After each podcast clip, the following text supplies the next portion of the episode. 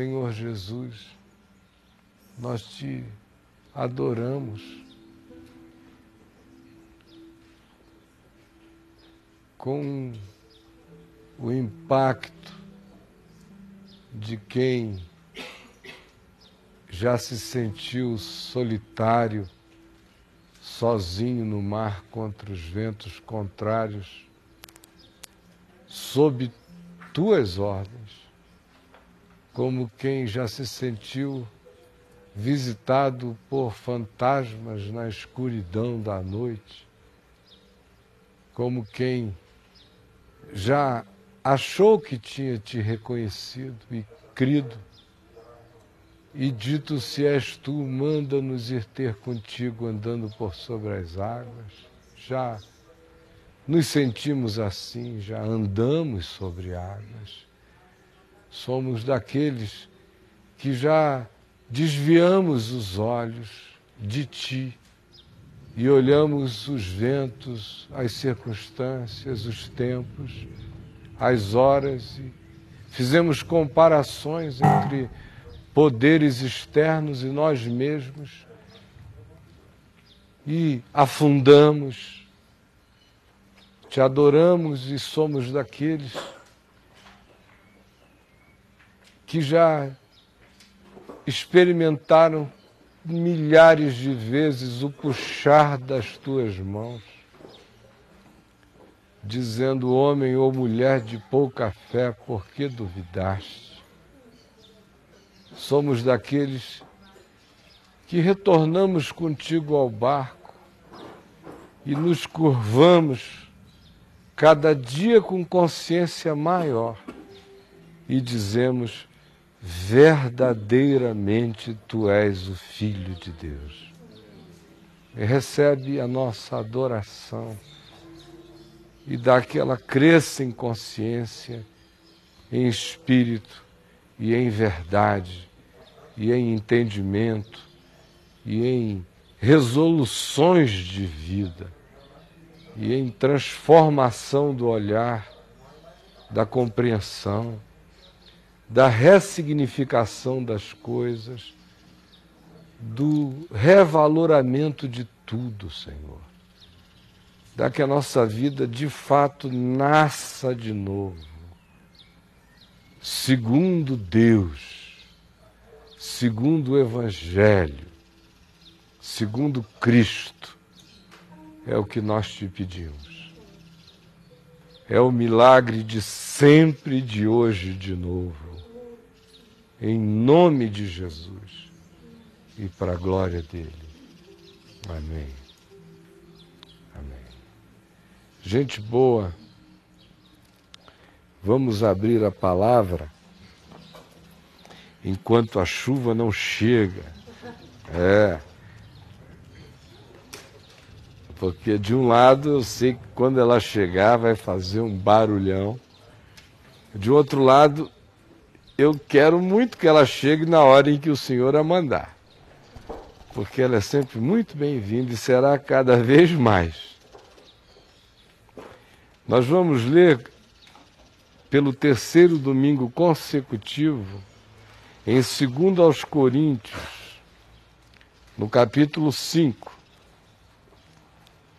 como temos feito nos últimos três domingos os dois anteriores lá no Parlamundi e hoje aqui. Capítulo 5. E vocês têm observado que eu estou despreocupado da meticulosidade organizacional de qualquer coisa. Eu estou falando com vocês sobre o espírito do que está dito por Paulo. Comecei da primeira vez falando de uma arquitetura maior. No domingo passado eu foquei extremamente mais no capítulo 4, versos de 16 a 18. Embora nós tenhamos já lido até bem mais adiante aqui o texto todo. Já chegamos a ler até o capítulo 6, verso 3. Hoje, eu quero convidar vocês, queridos irmãos, a que leiamos no capítulo 5, do verso 1 até ao verso 10. Segundo aos Coríntios, capítulo 5, de 1 a 10. Sabemos que se a nossa casa terrestre deste tabernáculo, isto é, este corpo, se desfizer, e ele está se desfazendo, e Paulo está se referindo ao esfacelamento daquilo que ele chama de corpo de morte, que é esse casulo dimensional que vocês percebem aqui em expressão diante dos cérebros e dos globos oculares de vocês, é mais do que isto. E Paulo diz: sabemos que nós somos mais do que isto. Sabemos que se e quando esta casa terrestre deste tabernáculo se desfizer, temos da parte de Deus, neste dia, nesta hora, neste instante, pronta já, um edifício. É a comparação de uma tenda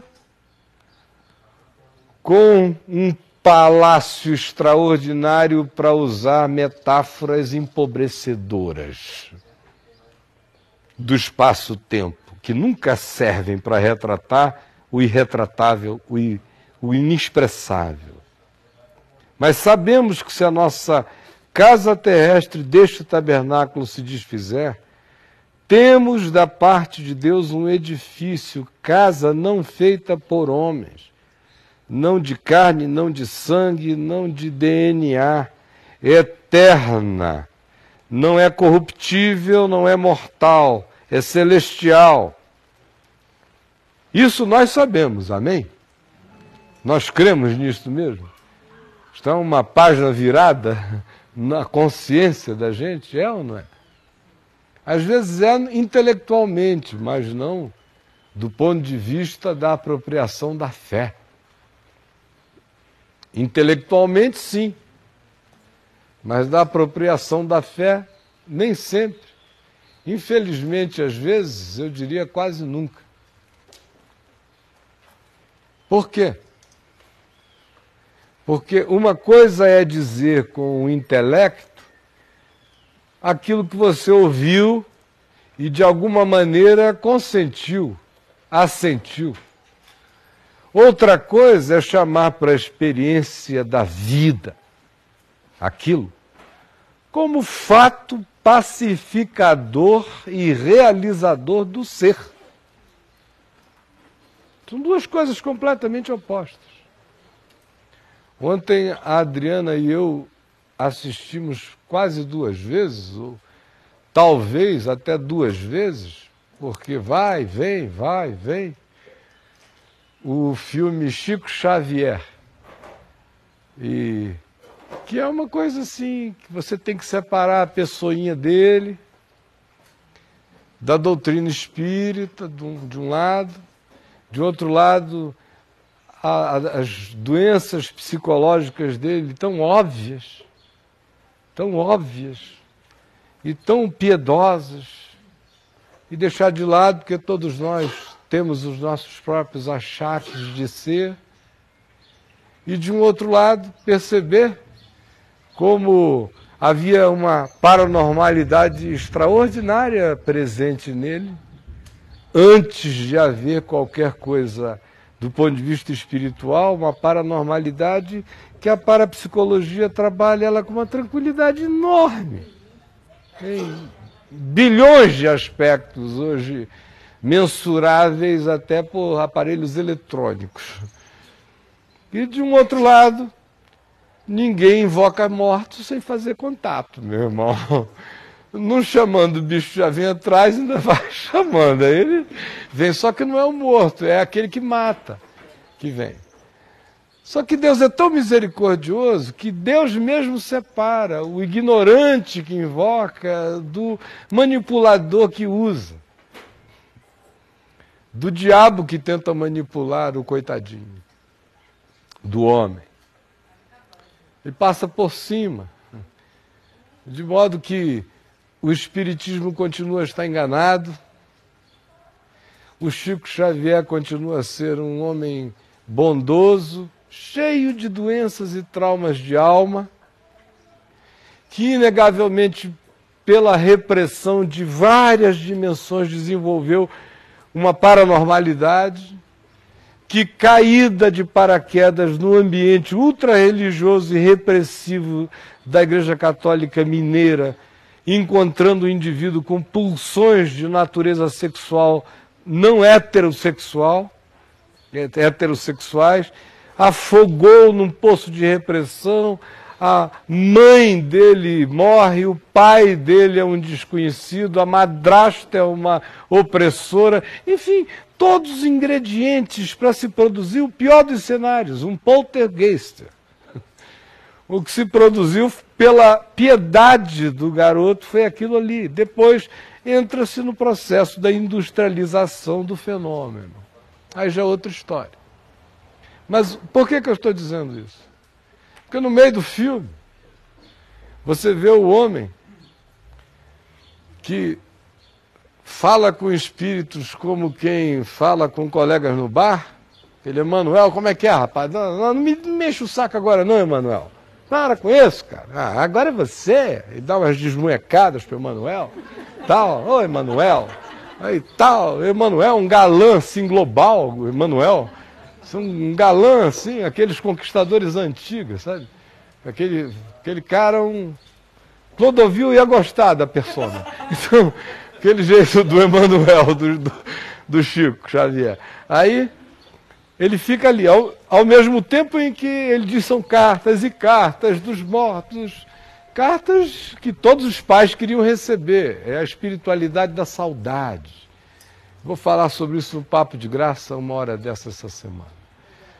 Pois bem, mas na realidade, na hora do vamos ver, o filme o põe dentro de um avião e o avião começa a balançar. Aí eu digo, esse Chico Xavier, coitado, não poderia ter andado comigo durante 35 anos, porque ele ia morrer não sei quantas vezes por semana do coração. Porque que medo de morrer, pelo menos de avião. E diz que ele fez um escândalo, um estardalhaço. E olha que a narrativa dele do estardalhaço, que passa no filmeto preto e branco ao final do filme, enquanto sobem os créditos, é muito mais penugiana do que o, o ator conseguiu fazer durante o filme. Ele descrevendo o, o que o acontecido lá na TV Tupi, em preto e branco ainda. Ah, mas ele solta a franga. Ele ah, estava lá e quando começou eu gritava, gritava, e eu gritava, Virgem Nossa Senhora, vale-me Deus, nós vamos morrer. Aí o Emanuel apareceu para mim e dizia: Para com isso! Que coisa, que mau exemplo! Para com isso! Para com isso, Chico! Aí disse, para com isso nada! E ele contando lá aquele negócio. E eu pensando em Paulo dizendo: Sabemos. Olha a diferença entre espiritismo e conhecimento de Deus no espírito. Um dizendo que vê espíritos o dia inteiro. O outro não via espírito nenhum. Espírito, se aparecesse, era para sair, era um assombrador de assombrações. Não tinha nenhuma carta dos mortos para ninguém, só tinha cartas vivas.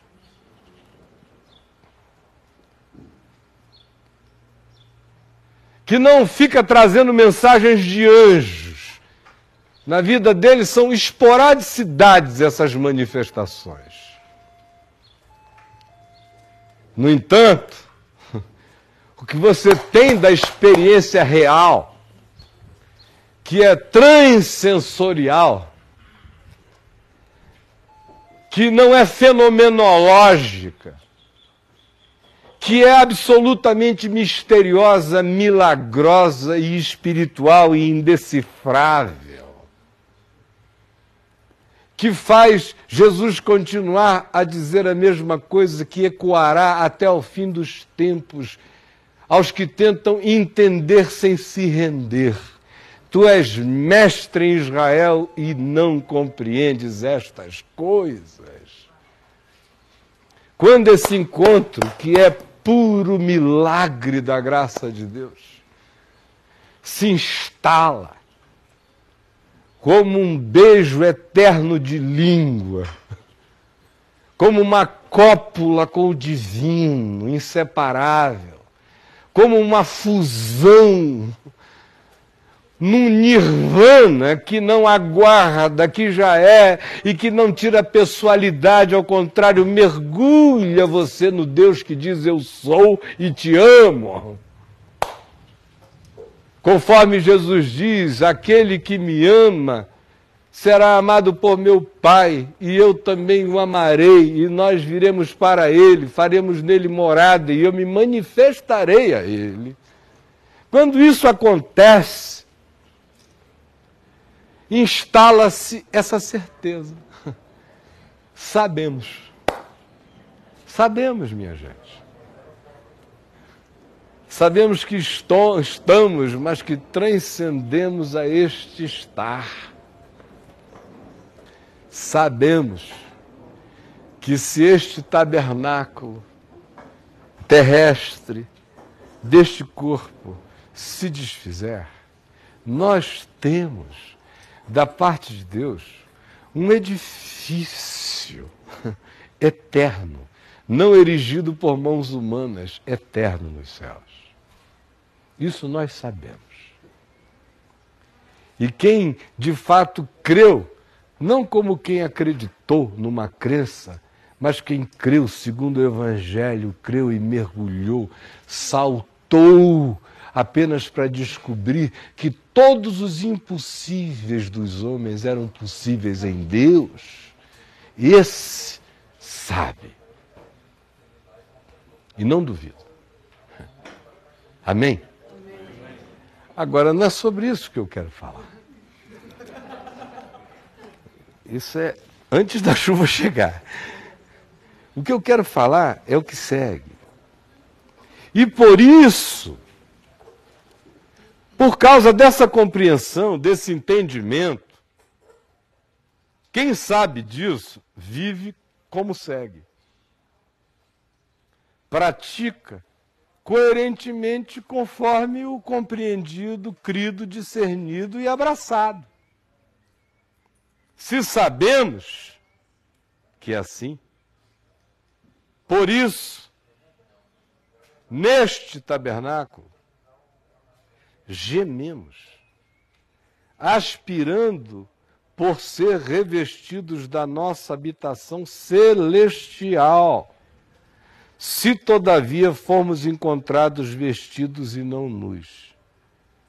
Pois, na verdade, os que estamos neste tabernáculo gememos angustiados, não por querermos ser despidos, mas revestidos, para que o mortal seja absorvido pela vida Ora, foi o próprio Deus quem nos preparou para isto, outorgando-nos o penhor do Espírito. Que coisa mais maluca! Se você entendeu, sinceramente, admita, é uma loucura. Olha só o tensionamento existencial, psicológico, emocional Olhe só a esquina de percepção na qual o Evangelho nos põe quando a gente diz sabemos. Que é assim, que eu transcendo ao tabernáculo, que eu sou o ser da construção eterna. Como resultado coerente desse discernimento, por isso, Paulo diz: neste corpo, neste tabernáculo, nesta dimensão, neste tempo, enquanto tenho já essa consciência eterna mas ainda estou habitando o casulo, o corpo de morte, o tempo-espaço, o tabernáculo que pode ser suscetível às chuvas, aos temporais, aos ventos, às subtezas, mas que sabemos que isso tudo aqui é passageiro. No meu caso, se eu atravessar a rua, tem uma casa que não é para comparar com a outra, que faz todas as casas e abrigos deste mundo se tornarem pueris. Quem diz isso e sabe disto, ao mesmo tempo, Paulo diz: geme. Geme enquanto vive aqui. Há uma dor para esse saber. Há uma dor nesse saber. Há uma certa dor nesse compreender, nesse discernir, minha gente. Não é sem dor que a gente discerne a multiplicidade das dimensões, não é sem dor. Não é sem dor que a gente verifica, descobre, aprende, internaliza que o que é visível está absolutamente distante do que é e não lhe guarda correspondência. Há mudanças absolutamente alteradoras na consciência da gente quando de fato nós cremos e praticamos o olhar e ele vai se tornando natural e espontâneo, que se torna um, uma maneira de interpretar tudo e que acaba nos colocando naquele lugar de aparente radicalidade de Jesus, ou radicalismo dele, para alguns, que diz que aquilo que é elevado diante dos homens é abominação diante de Deus. Tem uma dor nessa experiência, na constatação da fugacidade, da vaidade, da banalidade, da idiotice, da transitoriedade, do passageiro. Tem um gemido nisso. Há uma solidão nessa percepção. O mundo é muito pequeno quando você tem esse olhar. Você encontra poucos colóquios. Você encontra interlocutores raros. Porque a maioria, mesmo entre os que dizem nós sabemos, não querem falar do assunto e isolam, que é para não dar azar. Os que dizem venham para Jesus e venha como está, receba Jesus e você será salvo, não querem falar do assunto. Os que dizem sabemos, não creem. Imagina quem diz não sei, não creio, tem ódio de quem pensa que sabe, não quero nem ouvir falar. Esse aí, coitado, está debaixo daquela fobia da morte, um desespero horroroso. Mas, mesmo quando você é penetrado pela realidade da glória de Deus e você sabe que o transitório vai ser abandonado e você vai herdar o intransitório, o permanente, o eterno nos céus, ainda assim, o ter que existir neste mundo carregando essa compreensão gera gemidos, produz dores. Há dores de ver as pessoas se matando por absolutamente nada. A angústia de verificar as mobilizações de guerra em razão dos temas mais idiotas. A famigeração humana e o desejo de morte e suicida do ser humano que vai ficando cada vez mais explícito ante os seus olhos. A verificação cada vez mais escancarada de como nós somos todos uns seres absolutamente idiotados, os mais lúcidos de nós ainda estamos fazendo jogos das manobras do príncipe deste mundo, como a gente não consegue nem sonhar. Nem sonhar e saber que eu faço parte de tantas coisas que eu não consigo nem discernir, fora as milhões que eu discerno, gera em mim um estado que me põe, quanto mais consciente do significado eterno de ser, mais profundo é o meu gemido na observação da existência. É isso que Paulo está dizendo. Nós que temos essa consciência, por isso gememos. Gememos. Só que é a dor da vida. É a dor da glória. É a dor da sabedoria. É a dor do olhar que lamenta que o absolutamente óbvio não seja percebido e que a escolha seja sempre pelo fluxo da morte.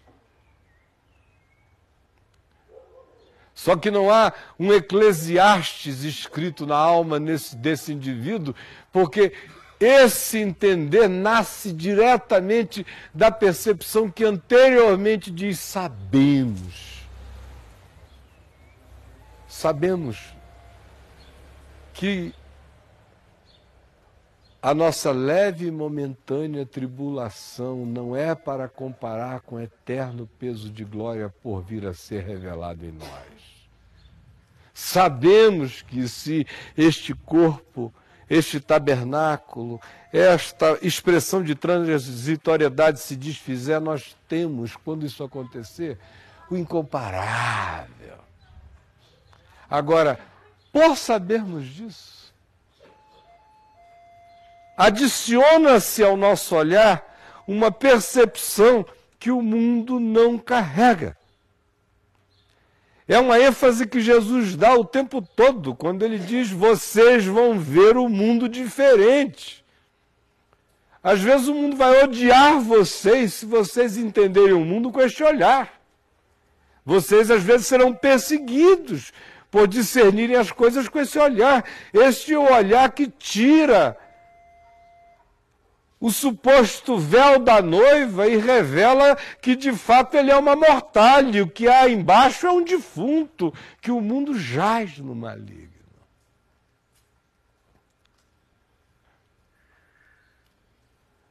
Quando esse olhar entra na gente, a gente começa a andar segundo ele, a interpretação que daí decorre gera um gemido diferente das angústias anteriores. Olha só o que Paulo diz aqui.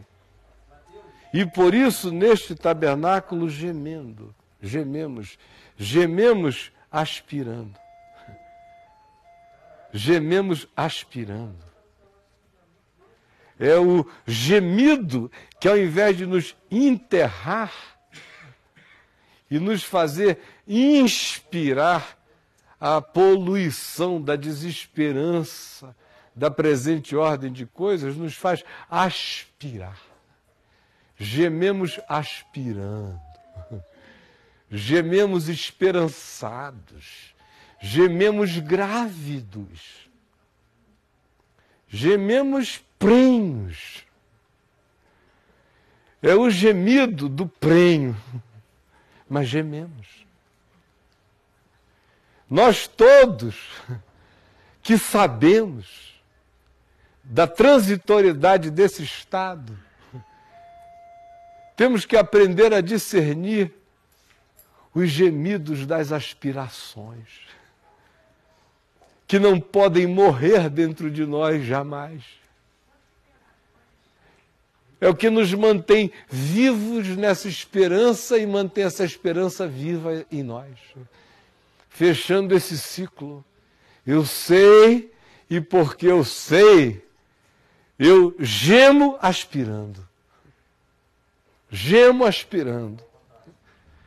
Eu sou remetido pelas angústias desesperançadas deste mundo para a consciência do Evangelho. A consciência do Evangelho me catapulta para a internalização profunda que diz: sei, sei, eu tenho tal nozes.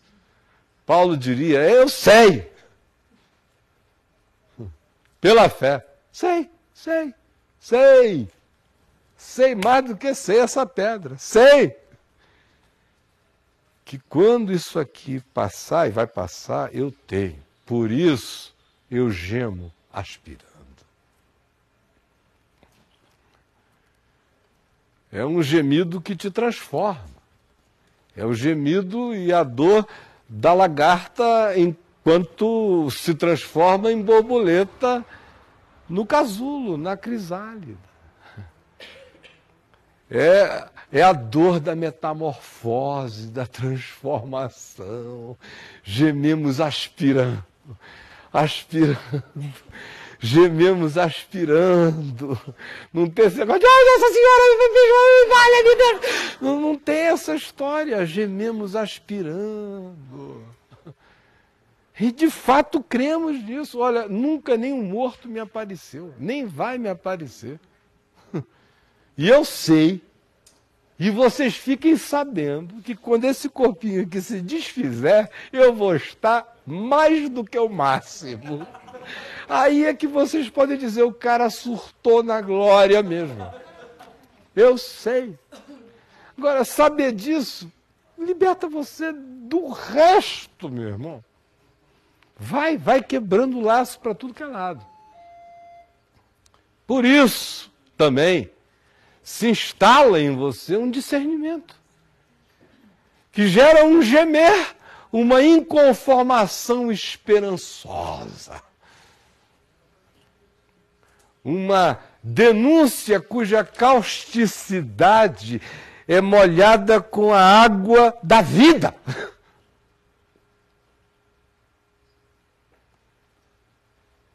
Mas tem que produzir dentro de nós esse gemer, aspirando por ser revestidos da nossa habitação celestial, um gemer que nos remete para aquilo que é definitivo,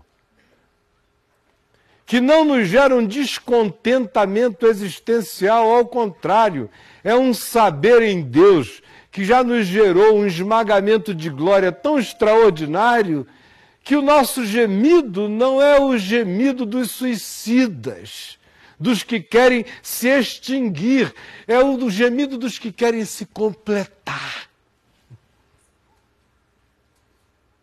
dos que querem prosseguir, dos que não querem parar de migrar na graça. Querem ser revestidos da habitação celestial, querem ser chupados topados pela vida. Pois, na verdade, os que estamos neste tabernáculo gememos angustiados, não por querermos ser despidos. Ou seja, ele diz: não há aqui, usando a linguagem metafórica que ele usa, da, do tempo, espaço, relacionado a um tabernáculo, o corpo relacionado a esse tabernáculo, a ser revestidos de Deus como tendo equivalência final a ser absorvido pela vida, a entrar no edifício permanente. Guardadas e lembradas todas essas equivalências, o que ele está dizendo aqui é: o nosso gemido é um gemido daqueles que querem ser sugados pela glória. Não é a angústia dos que querem ser despidos. Não é a angústia de quem quer se matar. Não é a angústia de quem diz assim: eu não aguento mais existir, quero largar essa vida. É isso que Paulo está dizendo aqui, que Kierkegaard veio a dizer com outras palavras muito tempo depois, e Paulo, na gênese das coisas. A diferença dessa, dessa angústia. Quando eu sei, não há como eu saber as coisas que eu sei e olhar para a palhaçada e para a idiotice desse mundo e não gemer aspirando ser absorvido pelo que é permanente. Não há como. Ao mesmo tempo em que isso não significa nenhum desejo de morte, não significa desejo, angústia de ser despido, não significa nenhuma pressa que diga tomara que meus dias sejam poucos, não significa nenhuma desesperança em relação a dizer prolonga os meus dias e abençoa-me para que eu veja o bem porque isso não se conecta com a vontade de morrer, isso se vincula estrita e absolutamente ao desejo de viver. É a angústia do viver maior, melhor, mais profundo. Largando cada vez mais as coisas que não são permanentes e andando na direção das que permanecem valorando cada vez mais as que se não veem, sabendo da relatividade das que se veem, as que se veem são temporais, as que se não veem são eternas. Levando e conduzindo a existência cada vez mais para a dimensão da percepção aonde as coisas permanentes estão e o único ambiente onde elas podem se instalar na presente ordem de coisas é exatamente meu ser, meu interior, meu coração. Porque é óbvio, ele diz de si mesmo que não cabe nos céus dos céus, mas habita com quebrantado e contrito de coração, portanto, único lugar para essa manifestação do eterno ir se realizando no tempo e espaço é aqui, em mim, em você. Quebrantados e contritos, com a eternidade nos habitando, esse templo que cresce para dentro, que somos nós, é muito maior para o lado de dentro do que todos os universos que nos cercam para o lado de fora. Essa percepção que tira as ilusões gera o gemido da esperança, mas jamais produz a angústia que quer ser despida, que quer abreviar qualquer coisa. Que foge, que se evade. De modo algum. Por isso eu lhes disse: se entenderam, perceberam o tamanho do tensionamento, da loucura. Pois, na verdade, os que estamos neste tabernáculo gememos angustiados, não por querermos ser despidos, metaforicamente, levados do casulo do corpo, mas ao contrário, nosso gemido não é o gemido dos que querem deixar, é o gemido dos que querem ser revestidos. Não é de quem diz eu não aguento ser, é o dos que dizem eu quero ser mais em ti. Para que o mortal seja absorvido pela vida. E ele pode sendo e precisa ir sendo absorvido pela vida enquanto este tabernáculo vai se envelhecendo, porque é inexorável essa caminhada para todos nós. Ora, foi o próprio Deus quem nos preparou para isto, outorgando-nos o penhor do Espírito. O que Paulo conclui dizendo aqui é que esse tensionamento existencial é uma, um dom de Deus. Foi o próprio Deus quem nos preparou para vivermos nessa tensão, concedendo-nos o penhor do Espírito. O penhor do Espírito, que é uma expressão que Paulo usa, por exemplo, em Efésios, no capítulo 1, versos 12, 13, 14, quando ele usa a mesma expressão do penhor do Espírito, a outorga. Ele usa em Romanos, capítulo 5, versículos 5, 6, nos outorgou o Espírito, outorga. Ele usa uma expressão forte, chancela, vem com um selo, uma marca. Foi Deus quem nos preparou para sermos assim, quando nos outorgou o Espírito Santo. E ele descreve o Espírito Santo em Romanos, na linguagem do gemido, vinculado à esperança. Nós, lá em Romanos capítulo 8, ele fala do mesmo gemido da criação, do nosso gemido que temos as primícias do Espírito também gememos, mas com paciência o aguardamos, porque se esperamos o que vemos, não é com fé que aguardamos. A nossa esperança é esperança porque estamos esperando o que ainda não vemos, mas cremos e sabemos. E ele diz aqui que foi Deus quem fez essa arquitetura existencial para ser assim. Só dá certo se for assim, sendo o mais básico possível no dizer as coisas o mais mecânico possível. Só funciona se for assim.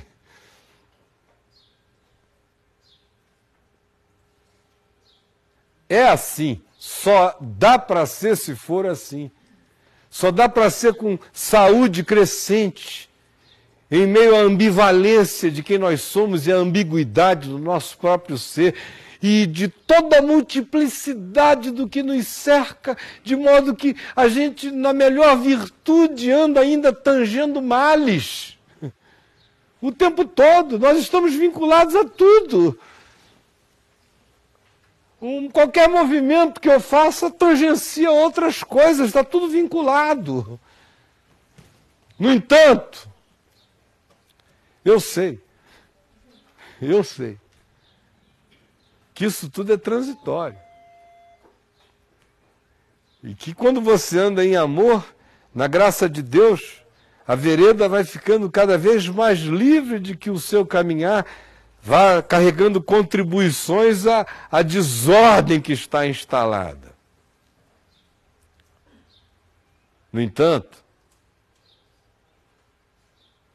ganhar essa consciência produz em nós um novo olhar.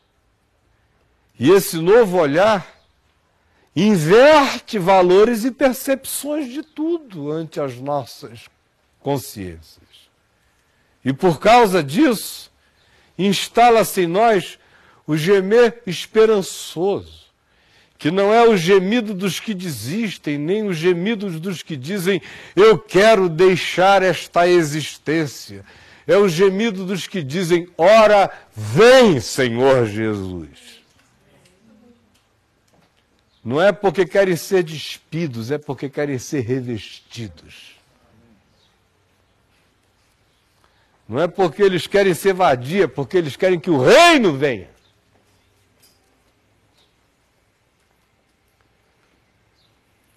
Esse é o gemido, é pura esperança. E essa é a, ambiguidade tensional dentro da qual a gente é colocado para poder viver o melhor de Deus no tempo presente. Porque se a nossa esperança em Cristo se reduz apenas a este tabernáculo, a esta vida, a este momento, ao tempo e espaço, o próprio Paulo já tinha dito: nós somos os mais infelizes de todos os homens. Para que eu e você possamos ir nos tornando seres inabaláveis na graça de Deus, é preciso que a gente saiba por certo. Não como um quebra-galho, quem sabe, numa hora final, mas a gente sabe, porque a gente já passou da morte para a vida, porque a gente já é da eternidade, a gente sabe. Sabe que enquanto estivermos neste corpo, nós vamos estar ausentes da plenitude de todas essas coisas, mas é na direção delas que nós estaremos caminhando. Enquanto estivermos neste corpo, mais felizes seremos se gemermos aspirando sermos absorvidos pela vida. E aí jamais teremos a angústia dos que querem ser despidos, dos que querem morrer sofreremos as dores dos que querem viver. Experimentaremos a alegria dos que choram. Sentiremos o prazer dos que são perseguidos pela justiça. Carregaremos em nós o gáudio da mansidão como prêmio. E teremos glória em cada novo ensino de Deus que nos torne humilde para a vida e dentro cada vez mais do reino dos céus que entra assim em nós. Essa é a minha saúde possível neste mundo. Sem me alienar, sem me evadir, sem me iludir, sem me desesperançar. É viver para sempre, gemendo de esperança, querendo ser revestido pela vida e ganhando todo dia a garantia de que jamais gemerei o gemido dos que querem ser desvestidos. Porque nós somos daqueles que seremos encontrados vestidos e não nus. Mas sobre isso eu falarei no domingo que vem, com a graça de Deus. Vamos ficar em pé, a chuva não caiu. É. Que bom. Bom ver todos vocês aqui, queridos irmãos e amigos amados, cada um de vocês. Que Deus nos abençoe. Se você desejar, dê um, um abraço, um cumprimento em quem está na frente, atrás, rapidinho. Um, um abraço carinhoso, um, um, carinho fraterno. Maravilha, que beleza. Reunião, minha mulher, amanhã, segunda-feira, reunião. Ah, então, mulheres, mulheres aqui, mulheres ali, mulheres além, que desejem. Amanhã haverá reunião normal de mulheres aqui em casa com a Adriana, com a minha mulher, tá bom? Então vamos nos despedir antes que a chuva caia, não é? É, antes que ela chegue. Porque quarta-feira tudo normal, gente, tudo normal, tá bom? Tudo normal, com a graça de Deus. Tudo na graça de Deus. Na graça de Deus está tudo normal, mesmo quando está tudo anormal. Está tudo normal. O meu pai, é, um pouco antes de morrer, ele com aquele tubo aqui, e lúcido, sem poder fazer nada, né? todo entubado, e eu dando comida para ele à noite, aí eu ia bem devagar lá no, na UTI, botava ali, às vezes escorria, né?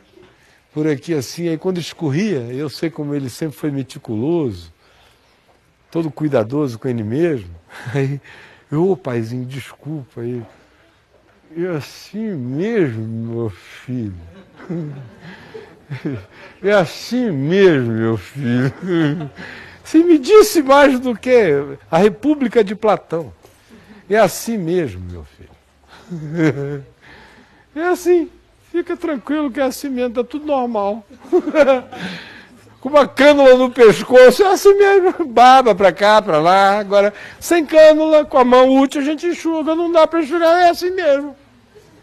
Porque nós sabemos que tem uma coisa além disso aqui mesmo. Tem um a si mesmo além de tudo. Então, mano, sempre será assim mesmo.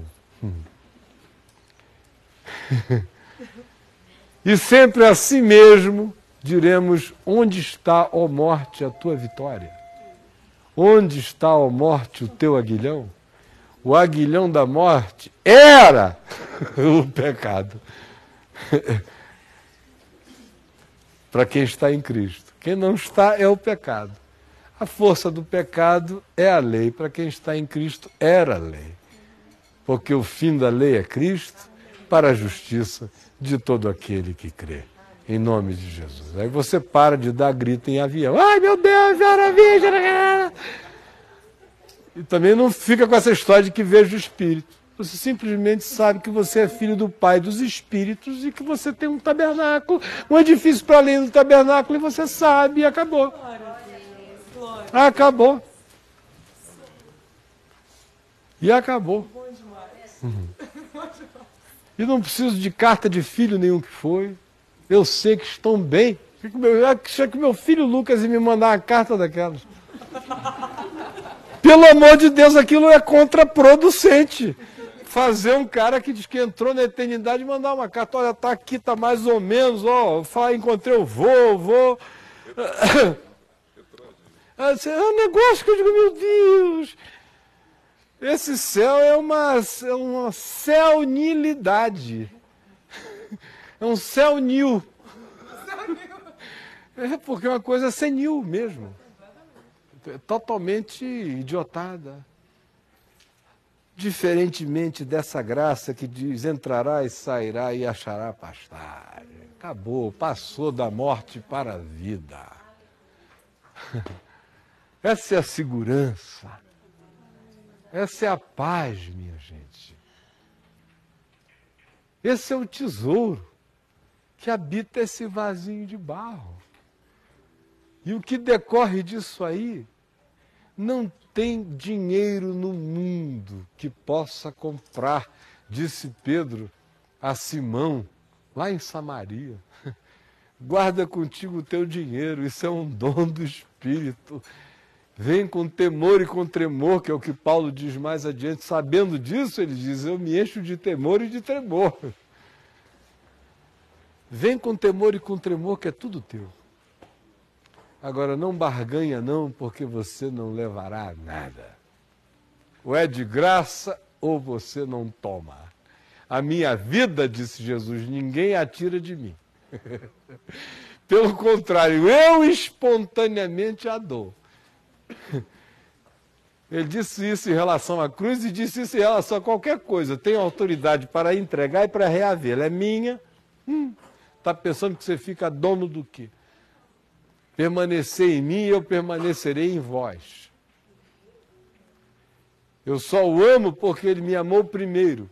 Mas o amor dele, que me amou primeiro, se provocou amor por mim em relação a ele, que esse amor me faça ter prazer no seu mandamento, que não é nada além de amor.